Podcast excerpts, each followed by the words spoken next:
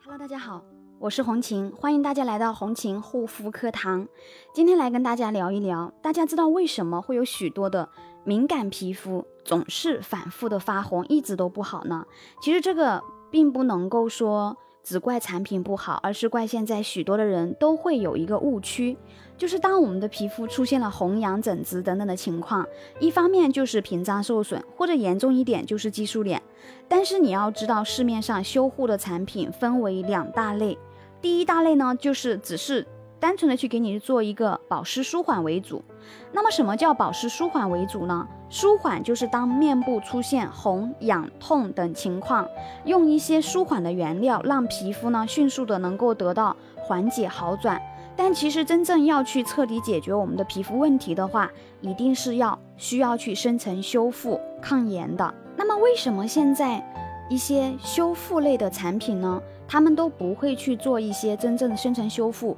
比如说我们比较常见的一些，呃，一些大牌产品，比较知名的一些产品，做一些舒缓呀、修复类的，啊，它不会去做真正的深层修复，是什么原因呢？就是因为当我们皮肤免疫力比较低的时候，咱们用那些深层修复的产品，皮肤底层一定是会起反应的，这个反应呢，可能是会更红、更痒、更起疹子疙瘩。甚至一些更严重的情况，那这个时候消费者很多人他其实并不懂得这个原理，就容易接受不了。所以很多品牌在做产品升级的过程当中，都会将之前一些修复的比较好的那些成分去降低有效含量，大部分的会复配一些积雪草呀，或者是一些马齿苋等舒缓的成分。舒缓并不是说不好，其实就是给我们皮肤的一个红痒等镇静下去。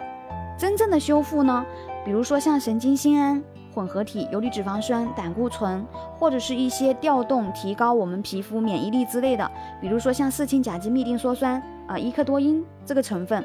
它是会能够去调动我们皮肤整个循环系统，调动我们皮肤的一个免疫功能的。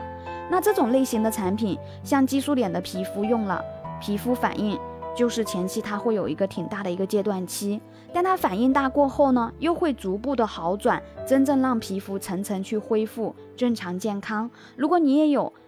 激素脸方面的一个皮肤问题困扰呢，可以加一下红琴的私信幺三七幺二八六八四六零。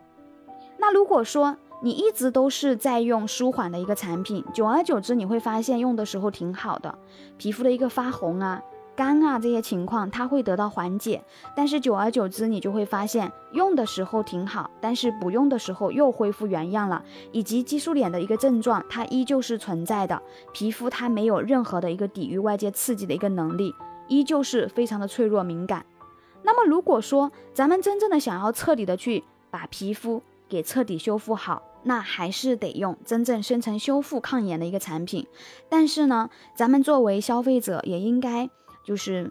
去知道自己的一个需求。我们的一个皮肤，你是想长时间保持啊我这个状态，让它一直反反复复，当下不是说特别特别大的一个反应，然后让皮肤就是去缓解。但是你不管过去一年、三年、五年，你这个激素脸它依旧是治不了根，依旧还是存在。还是说我大不了就用深层修复的一个产品，前面呢就算脸上它会有一点戒断期反应，我也能够接受。但是皮肤能够。真正的从皮肤基底层到表皮层，层层的去恢复健康、恢复正常的一个状态，让皮肤不再反反复复。那这样呢，就看你自己的一个考量了。因为现在有太多的一些品牌，啊，都不太愿意去做深层修复的一个产品。但是我觉得我们还是应该要去保持初衷。真正的我们是需要去帮助大家真正把皮肤里面、皮肤底子给修复好，而不是说只是做。表面的一个工作，有皮肤问题的姐妹可以关注红琴，修复皮肤不走弯路。那么今天的分享就到这里，感谢大家的收听，我们下一期再见。